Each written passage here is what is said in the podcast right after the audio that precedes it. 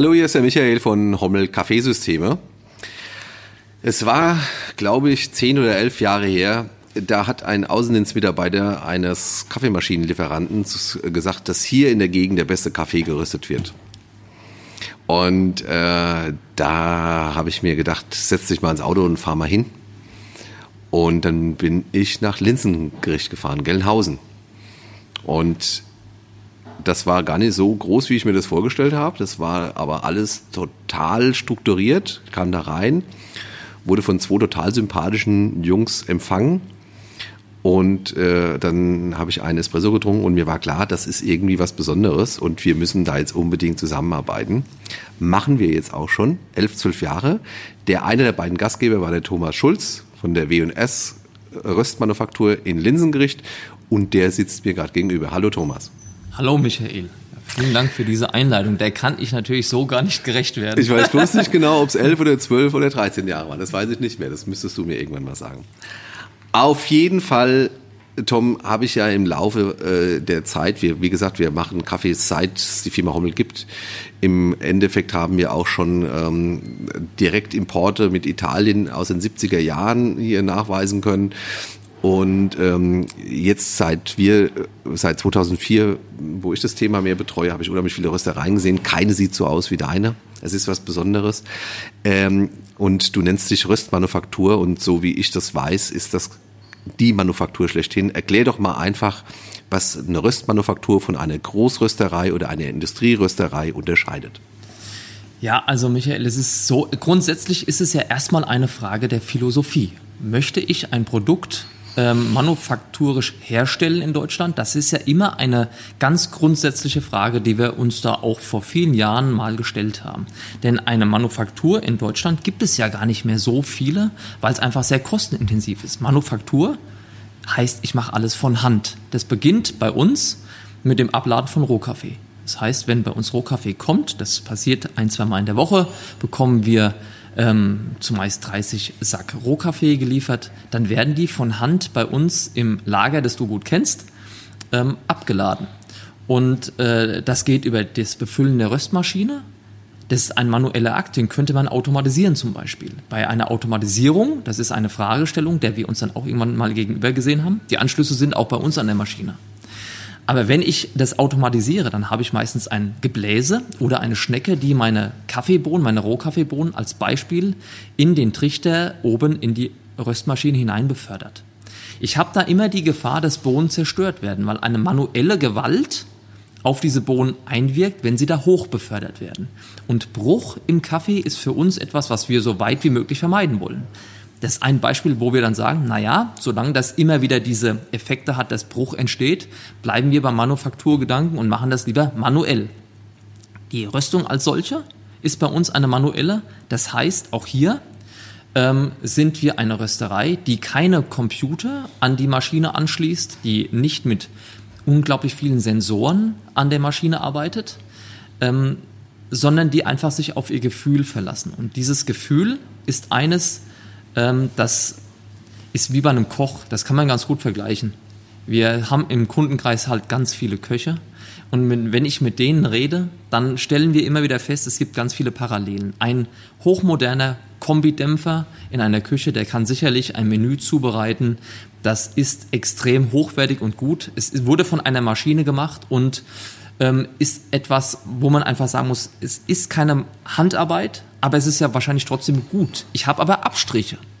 Wenn ein Koch etwas für mich macht, dann kann der in diesem Moment ganz individuell eingehen auf vielleicht die Qualität des Fleisches oder des Gemüses, auf die Eingangstemperatur der Ware, wie sie in diesen Ofen hineinkommt, auf die Restwassergehalte, die da drin sind, auf äh, die Umgebungsbedingungen. Bei uns in der Röstmanufaktur ist es ja auch so, wir haben ja Hochdruckwetterlagen, Tiefdruckwetterlagen, wir haben äh, Feuchtigkeit, wenn es draußen geregnet hat, wir haben ähm, unterschiedliche Temperaturen. Ja. Und auf all das kann ich sehr gut eingehen, wenn ich sehe, was das Produkt macht. Das muss nicht bedeuten, dass das andere eine, eine Röstung auf einem auf einer Automatikmaschine per se schlechter ist. Es ist aber nicht unser Weg. Wir wollen es so nicht machen. Das ist unsere Entscheidung. Und es gibt ganz viele Kollegen, die sagen, nein, eine Reproduzierbarkeit kann nur im Automatikbereich da sein. Und da sagen wir ganz klar, wir glauben das nicht. Wir sagen, äh, eine Manufaktur ist der Schlüssel für eine kontinuierlich hochwertige Qualität im Produkt, auch über verschiedene Röstungen an einem Tag. Denn als Beispiel, eine erste Röstung eines Morgens ist nie wie die zweite, unterscheidet sich auch von der dritten. Und dann bekommt man eine Konstanz. Dann haben wir bei unserer Maschine aber einen Zyklus der Reinigung, der stattfindet nach fünf Chargen. Dann beginnen wir wieder mit einem ersten Kaffee, der aber äh, nicht wie der erste, erste ist, sondern einem anderen äh, Produktzyklus dann unterliegt. Also es sind immer Prozesse, die fortlaufen, die aber immer auf das eingestellt werden, dass der, der den Kaffee produziert, sieht, was er macht, sich auf seine Gefühle, auf seine Erfahrung verlässt.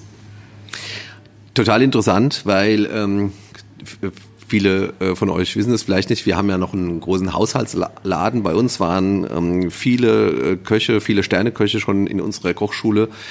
Und äh, alle erzählen sie von einem Touch zum Rohstoff. Also diesen Touch zum Rohstoff, das würde übrigens auch ein Bäcker erzählen, der das Mehl spüren muss. Ähm, dieser Touch zum Rohstoff, der geht äh, schnell verloren, wenn man sich eben auf Automatismen äh, verlässt. Insofern stellt sich da aber natürlich schon die, der Steuerberater wahrscheinlich die Frage, ja, jetzt hast du noch mal gehabt, jetzt versuch doch mal so viel zu automatisieren wie möglich, weil du gehst ja sowieso äh, schon am Krückstock und äh, hast kaum Zeit für was anderes. Ähm, gäbe es denn nicht einen, äh, einen Prozess, den du automatisieren könntest, wo du sagst, der hat absolut keinen Einfluss auf die, äh, auf den, auf die Qualität und vor allem auf den Qualitätserhalt? Oder hast du das dann gegebenenfalls schon gemacht? Es, gäbe es, das wäre dann nicht in den Bereichen, die ich gerade schon genannt habe. Also es wäre nicht beim Rohkaffeebereich und bei der äh, Lieferung und dann in der Befüllung der Maschine. Es wäre auch nicht beim Rösten, sondern es wäre vielleicht beim Verpacken vom Kaffee. Das, wir sind eine Manufaktur, die 100% Manufaktur ist. Das heißt, auch das Verpacken findet bei uns von Hand statt. Da haben wir eine super Crew, ja. äh, die wirklich also äh, hervorragende, auch hier hochwertige, kontinuierlich gute Arbeit machen. Und du kennst die Fehlerquote, die wir haben. Das ist wirklich verschwindend. Ja. Und äh, das könnte man als ersten und leichtesten Schritt automatisieren. Und wir wären immer noch einer Manufaktur. Denn ich glaube, die Kernkompetenz in der Rösterei ist nicht das Verpacken, sondern das Rösten. Ich hätte also kein Problem damit zu sagen, wir lassen Manufaktur dort stehen und verpacken automatisch. Aber auf die röstspezifischen Prozesse, da lässt du dir einfach nicht helfen da würde ich mir ungern helfen lassen. Ich muss dazu gleich noch was sagen, aber äh, auch die Verpackung möchte ich ehrlich gesagt nicht automatisieren, denn das liegt einfach an der Sympathie, die ich, wir, mein Bruder und ich, zu unserer Crew haben. Das ist also ein enges Verhältnis. Okay. Ähm, und eine Maschine ist etwas, die hat natürlich einen gewissen Vorteil, vielleicht was Effizienz angeht aber äh, nicht was Unterhaltung angeht. Also wir haben auch ein gutes Klima bei uns in der Firma. Das ist familiär. Und also wir freuen uns, wenn unsere Mitarbeiter kommen. Wir freuen uns auch manchmal, wenn sie wieder gehen. wir freuen uns noch mehr, wenn sie dann wieder da sind. Also das ist äh, eine ganz, eine ganz tolle ähm, Sache und wir möchten es nicht durch eine Maschine ersetzen. Also das wäre nicht unsere Philosophie. Das würde nicht dem entsprechen, wie wir agieren. Deshalb auch das bleibt, wie es ist, solange wir so eine gute Truppe haben. Ich möchte aber noch was sagen zur automatischen Röstung. Es gibt ganz viele äh, Röstereien, die arbeiten eben nur automatisch ähm, oder wie wir, die arbeiten nur manuell. Für uns ist es aber nicht so, dass wir uns dem Automatischen verschließen. Also ich habe zum Beispiel äh, im Bereich von Kundenprojekten schon automatische, ganz moderne Röstmaschinen eingerichtet, die auch programmiert. Also wir, es ist nicht so, dass wir das nicht können. Wenn du manuell einen Kaffee rösten kannst, dann kannst du auch der Maschine sagen, wie sie es machen soll. Die Produkte sind im Übrigen auf Anhieb sehr, sehr gut dass selbst die Baristas, die für die arbeiten, sagen, das hätten wir nicht gedacht, dass wir so einen guten Kaffee auf unserer Automatik-Röstmaschine hinbekommen. Das funktioniert sehr gut. Es ist aber trotz alledem nicht so, wie ich es mir vorstelle und wie ich es unter dem Namen unserer Firma und mein Bruder geht da, glaube ich, voll mit und ich hoffe, du auch. Ja, äh, das, das, so wollen wir es nicht herstellen. Wir können die Produkte nicht als äh, abqualifizieren. Das möchte ich nicht machen. Das ist ein hochwertiges Produkt, das auch dem Zeitgeist übrigens entspricht. Also wir gehen mehr in den Third Wave-Bereich. Ich habe den Eindruck, dass die Maschinen das sogar äh, gar nicht anders zulassen in weiten Teilen. Aber es ist nicht unser Style. Und weil es nicht unser Style ist, bleiben wir, egal wie es ist, bei einer manuellen Röstung, weil es einfach unser, unser Credo ist. Und äh, ich will nur ganz klar sagen, es ist nicht so, dass wir uns das automatisierte nie angeschaut hätten oder uns dem verweigern, sondern ganz im Gegenteil. Wir wissen, wie es funktioniert. Wir arbeiten damit, nur nicht bei uns in der Firma. Da sagen wir Manufaktur. Ich finde, es hat auch einen Charme. Es hat auch einen Charme, wenn ich sage, ich kaufe mir beispielsweise ein paar handgemachte Schuhe. Das ist etwas anderes, wenn einer einen Leisten für mich anfertigt, als wenn ich es fertig kaufe und die fertigen sind dadurch nicht schlecht. Ja, aber witzigerweise ist es so, dass ich, wenn ich eine, äh, eine Manufakturware mir kaufe, gegebenenfalls eher Abstriche mache. Also uns, wir arbeiten ja nicht nur äh, mit dir zusammen, was wir gerne tun würden, aber du kannst uns leider nicht mehr Kaffee liefern aufgrund deiner Restriktion. Also haben wir auch andere, äh, größere äh, Röstereien, mit denen wir zusammenarbeiten.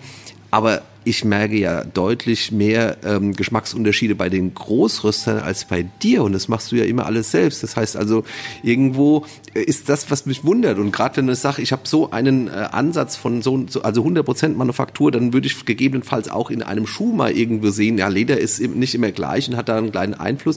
Bei dir ist es aber irgendwie so, als wärst du der perfekte Roboter. Da erklär mal, wie du das machst und vor allem, was mich noch, was die Frage zwei, die sich anschließt, wie ist das eigentlich?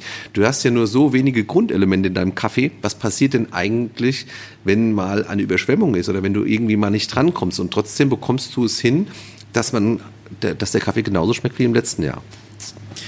Ja, also das mit der Konstanz, das hat erstmal was äh, natürlich auch damit zu tun, das muss ich erstmal ganz klar sagen. Das ist immer, wir sind eine kleine Manufaktur, aber wir sind ein Team.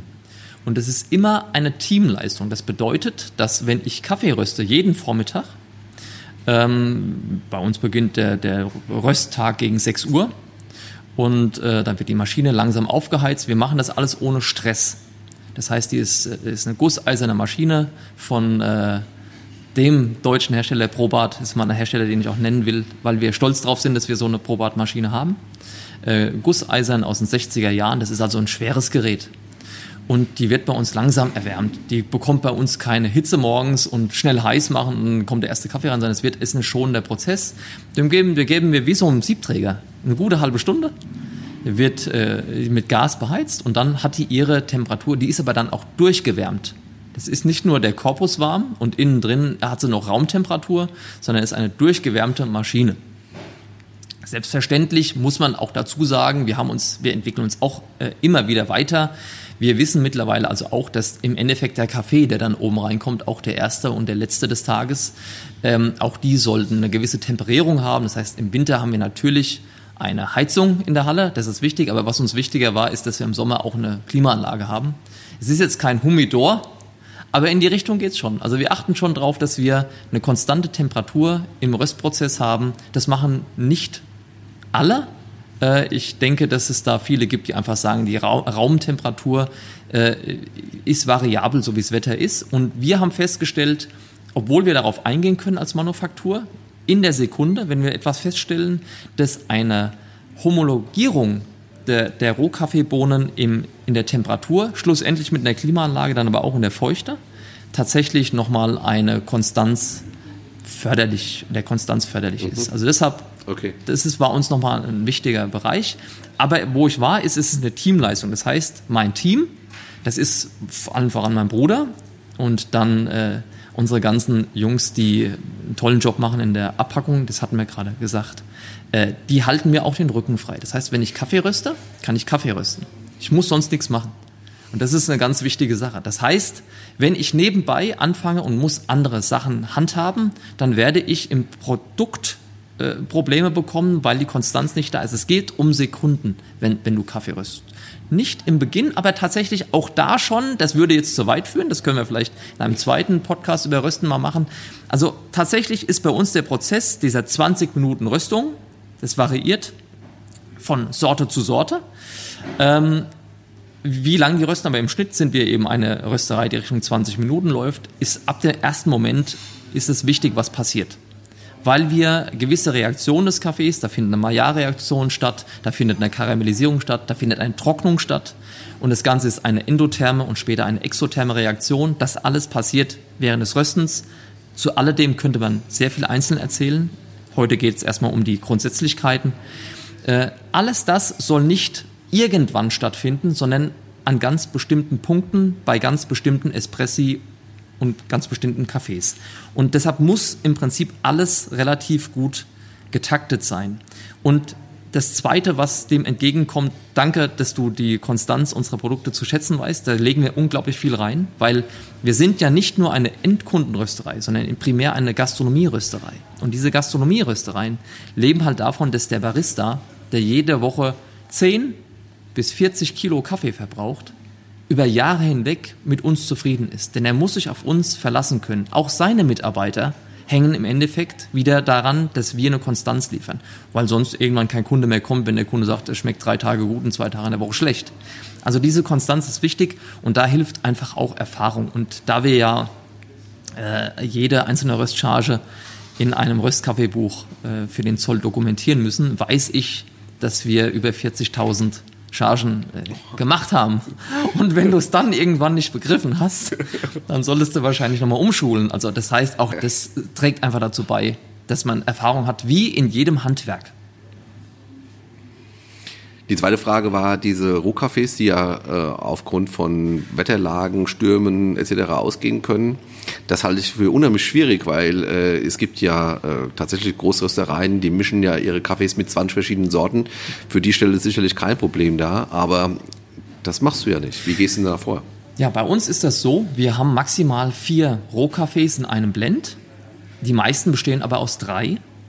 Und ähm, hier geht es erstmal darum, auch hier wieder, ich darf hier reden. Ich freue mich über die Bühne, die du mir hier äh, gibst. Aber es ist auch hier wieder zum Beispiel die Leistung meines Bruders. Der kauft bei uns den Rohkaffee ein. Das ist ein sehr guter Rohkaffee-Einkäufer, weil er äh, nicht äh, wie in anderen Firmen wahrscheinlich immer den Preis im Kopf hat. Der Preis ist für uns eine Sache, die wir dem Markt schulden. Kaffee, Rohkaffee ist ein an der Börse gehandeltes Gut. Das ist immer volatil im Preis. Das wissen wir auch. Da gibt es gute und schlechte äh, Preisstrukturen äh, und Situationen. Denen haben wir allen bisher getrotzt. Und mal ist man äh, besser und mal schlechter weggekommen. Aber was ganz wichtig ist, mein Bruder schafft es immer wieder, eben Konstanz in die Qualitäten zu bekommen. Und so weiß ich zum Beispiel, das ist ganz spannend, dass du das jetzt fragst.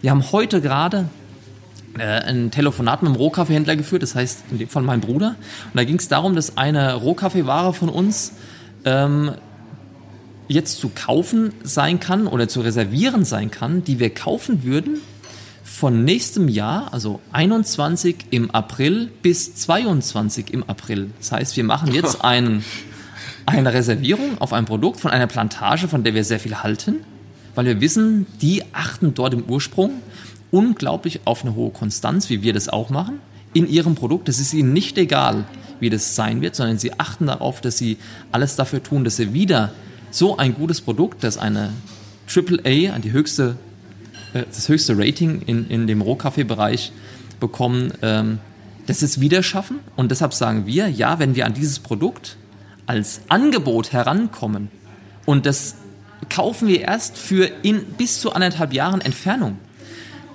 und der Preis ist deshalb trotzdem kein besonders toller.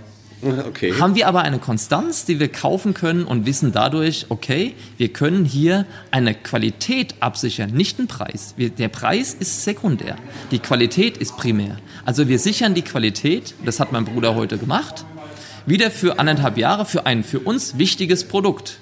Und das ist erstmal der erste Schritt, dass du immer wieder Zugang hast zu einem guten Rohkaffee. Und dieser gute Rohkaffee, der ist im Prinzip eine Sache, obwohl wir beispielsweise diese Leute von, diesem, von dieser Plantage nicht persönlich kennen, so kennen sie uns doch indirekt, weil sie unseren Namen kennen und wir ihren Namen kennen und wir seit Jahren tolle Geschäfte miteinander machen und Verlässlichkeit uns immer wieder bewiesen haben und die daher wissen, ja, wir bieten das jetzt wieder an und hoffen, dass die Firma WS Kaffee aus Linsengericht das kauft. Und ja, wir kaufen es, weil wir diese Konstanz wollen. Also das ist erstmal das Erste. Du musst, das ist ein Beispiel von, wir haben ja bei uns über 30 Rohkaffees.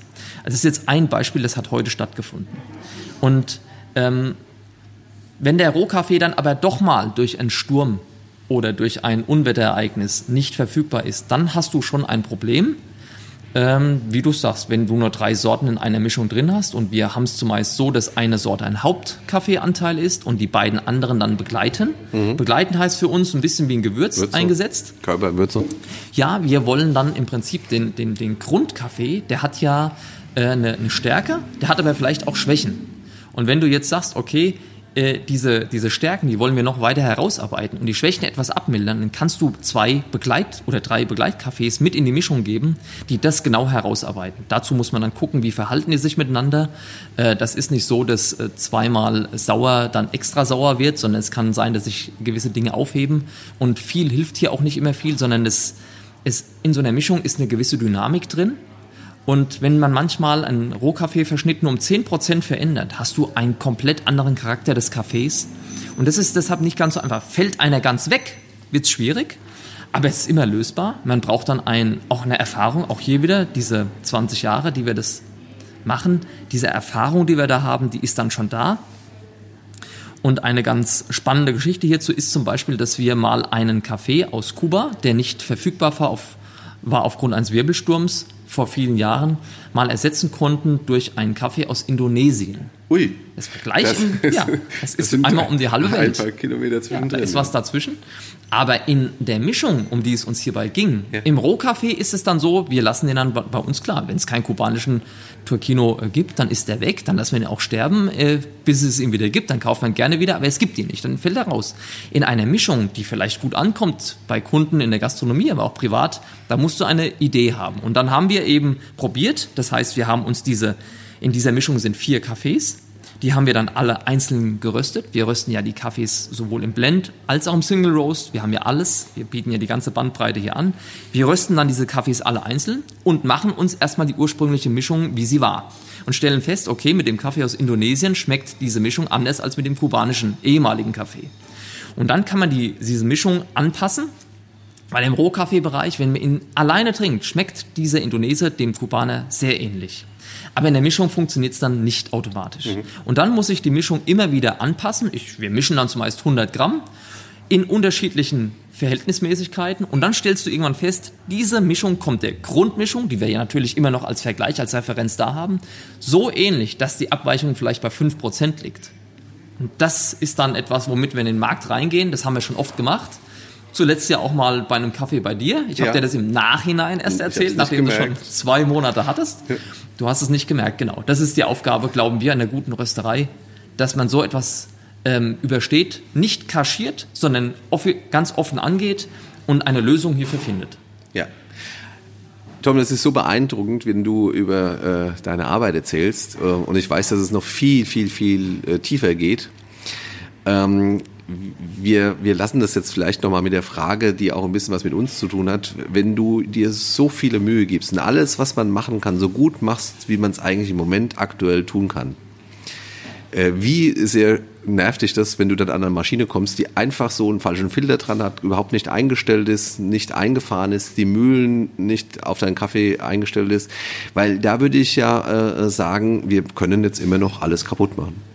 Es ist genauso, wie du sagst. Und das ist für mich eine Sache, die ist tatsächlich immer mal schwierig. Ich, du weißt, wie es bei uns in der Firma aussieht. Da steht eine Sanremo Opera. Wir haben eine tolle Mühle von Malkönig. Wir haben ein gutes Wasser mit einem 7 Carbonat. So, Wo hast du denn die gekauft? Bei der Firma Hommel also, okay, okay. also die kann ich dir nur empfehlen. Äh, die Maschine ist ein Traum, weil, weil äh, die hast du uns vorgestellt und das Druckprofil, was diese Maschine hat, mit dem wir täglich arbeiten, das ist einfach eine Offenbarung für uns gewesen. Denn da hast du recht gehabt. Du kommst ja immer mal mit guten Ideen um die Ecke und manchmal, so wie ich auch, zu dir kommen darf. Wir sind ja ein Sparringpartner und manchmal reden wir uns gegenseitige Ideen wieder aus. Diese Idee war sehr, sehr gut. Das Druckprofil ist etwas, was ich gar nicht mehr missen möchte. Das ist ein, ein absolutes, äh, eine absolute Krönung äh, im Siebträgerbereich, weil wir wirklich eine Verbesserung für uns, das hat jeder für sich selbst, aber für uns, wie wir uns den Kaffee vorstellen, um 20 Prozent ja. nach oben haben. Und diese 20 Prozent wären mit nichts anderem, meiner Meinung nach, so zu erreichen gewesen wie über ein Druckprofil. Das ist eine, eine unglaubliche Bereicherung. Ja, weil du vor allem halt alles andere schon richtig gemacht hast. Wie, genau. Ich, Wenn die, du erstmal äh, zum Kunden kommst und der Filter wurde vor drei Jahren das letzte Mal ausgetauscht, dann hat er noch ein bisschen Potenzial bis ja. zum Druckprofil. Und jetzt haben wir die Situation, und das ist jetzt das, worauf du wahrscheinlich hinaus willst. Bei uns ist es ja so, viel Gastronomie, viel Hotellerie, viele Firmen äh, im Kundenbereich, also professionelle Anwendung. Und dann gibt es ja schon immer mal den Anruf, ja, können Sie mal gucken, Kaffee schmeckt jetzt irgendwie komisch. So, und dann komme ich, habe meinen letzten Nachmittags-Espresso nach dem Mittagessen aus äh, einer Opera perfekt eingestellt getrunken, wohltemperiert. äh, das Druckprofil äh, hat gestimmt. Das ist natürlich so. Und dann fährst du zum Kunden und dann siehst du, wie du sagst, einen, eine, eine Wärmetauschermaschine mit einem drei Jahre alten Filter und eine Mühle, wo du sagst, okay, die Mühle äh, wurde noch nie gereinigt. So, das kommt vor. Wir haben das nicht mehr viel im Kundenkreis, weil wir tatsächlich selektiv sind, was das angeht und an irgendeinem Punkt hier auch äh, dann mal sagen, also wenn Sie weiter auf diesem Equipment äh, Formel 1 fahren wollen, dann wird es schwierig, dann müssten Sie irgendwann auch mal ein Auto kaufen, was es auch hergibt. So ist mit der Kaffeemaschine auch. Du, du musst irgendwann auch mal am Equipment nachlegen. Und wenn der Kunde dann äh, ich gebe dann alles. Also ich bin wirklich keiner, der da leicht aufgibt, weil ich sehe es als Challenge an und ich habe mit dem Vorratsbehälter und mit dem, mit dem äh, Wärmetauschersystem alles gelernt und äh, das war meine Anfänge. Da habe ich bei den italienischen Kunden gestanden und durfte meinen deutschen Espresso präsentieren und ich hatte aber auch nur eine Gelegenheit zu zeigen, ob er gut ist oder ob er mit dem Sizilianischen mithalten kann. Also das ist äh, Schwimmen lernen, wie ins Wasser gestoßen werden und gucken, ob man es schafft. Das hat geklappt und ich nehme die Herausforderung auch hier immer an und stelle dann ein und gebe alles, was in diesem System drinsteckt. Und die Mahlscheibe ist stumpf und die Korngröße stimmt nicht mehr überein und die Temperatur ist jenseits von Gut und Böse und ich erkläre dann nochmal, was Cool Flush eigentlich bedeutet und ich gebe da alles, äh, um das Optimum herauszuholen. Aber wenn das Equipment es nicht mehr hergibt, und ich dann dem Kunden das Bestmögliche, was aus dem System herauszuholen ist, am Ende meiner vielleicht 30-minütigen Einstellung präsentiere und er sagt, nee, das ist es nicht, ich will es noch besser haben. Dann muss ich auch irgendwo die Reißleine ziehen und sagen, unser Kaffee ist hier am Ende. Er kann nicht besser performen. Und wenn Sie Ihre ursprüngliche Performance wieder haben wollen, wie vor zwei Jahren, müssen wir die Maschine auch wieder in diesen Zustand zurückversetzen. Ja. Und dann weißt du, was passiert. Ich empfehle dann wieder dich. und du darfst es dann Oder ausbaden. Nein, wir dürfen ja, dann zusammen ja, hingehen. und ja, genau. Ja, das ist ja, das ist eine, eine, tolle Zusammenarbeit, auf die bin ich auch unheimlich stolz. Und ich, ich glaube auch, dass ähm, das für dich äh, auch wichtig ist in, in, in dem Arbeitsleben, das du hast, dass du dich eben darauf verlassen kannst, dass wir äh, das ordentlich aufstellen, ordentlich betreiben und dass du dann eine Sorge weniger hast, weil du sehr viel Wert darauf legst, dass der Kaffee beim Kunden so schmeckt, wie du ihn dir vorstellst. Wir kennen das und wir sorgen dafür. Ganz, ganz genau so ist es. Und das muss ich aber abschließend noch sagen. Wir haben ja über die Jahre hinweg uns immer wieder diesen Herausforderungen des Geschmacks gestellt. Und die, der Kunde hat heute einen enorm hohen Anspruch an den Kaffee äh, und wie er schmecken soll, wie konstant er schmecken soll. Und da ist es, und du sagst es manchmal ganz zu Recht, ihr seid die Boxencrew von dem, was wir machen. Und genauso ist es. Ja. Im Endeffekt liefern wir nur einen Rohstoff, äh, der verarbeitet werden muss. Und das ist bei Kaffee die Schwierigkeit. Ein, eine Limonade ist fertig, die ist fertig gemischt in der Flasche. Wenn ich aber das Produkt erst noch zubereiten muss ja. und habe alle diese Schritte ja. mit all diesen Parametern, die der Kunde ableisten muss, dann brauche ich hier ein, eine Partnerschaft, die dem Kunden das auch ermöglicht. Und an gewissen Punkten, und da sind wir ja beide, äh, ziehen wir die Reißleine und sagen auch, lieber Kunde, du verlangst jetzt Unmögliches, du möchtest jetzt eine Performance, die die Maschinerie hier gar nicht mehr abliefern kann. Und jetzt muss nachinvestiert werden. Und das ist eben ein ganz wichtiger Punkt. Also es ist ja auch so, dass Kaffee so vielen exogenen Faktoren unterliegt wie kaum ein anderes Lebensmittel. Und äh, gut, wenn es leicht wäre, würde es jeder machen so ähm, konzentrieren wir uns auf die Speerspitze und es macht immer unheimlich viel Spaß. Ach Tom, vielen Dank. Das macht so viel Spaß. Vielen Dank für die, die Einblicke in das Leben eines Manufakturrösters, dass du so offen warst. Also ich kann bestätigen, dass es zuverlässiger gar nicht sein kann und ich bin, äh, wie gesagt, auch sehr stolz darauf, dass wir ein Kaffeepartner von euch sind und dass du auch so gerne mit uns zusammenarbeitest. Grüße an dein ganzes Team, an deinen Bruder. Der muss unbedingt auch mal einen Tisch Vielen hier. Dank. Wie ja, sieht's aus? Ja, absolut. Wer Lust hat, besucht doch einfach mal die W&S Röstmanufaktur. Mittwochs und Freitags habt ihr Werksverkauf. Ab 14 Uhr, ist das richtig? Nachmittags geht's los, 14 Uhr, so ist es. Jawohl, ein bisschen Zeit mitbringen, da muss ich anstellen mittlerweile, aber so muss es ja sein. Ja. Tom, nochmal vielen Dank, schön, dass du da warst. Bis zur nächsten Folge. Danke, Michael. Ciao.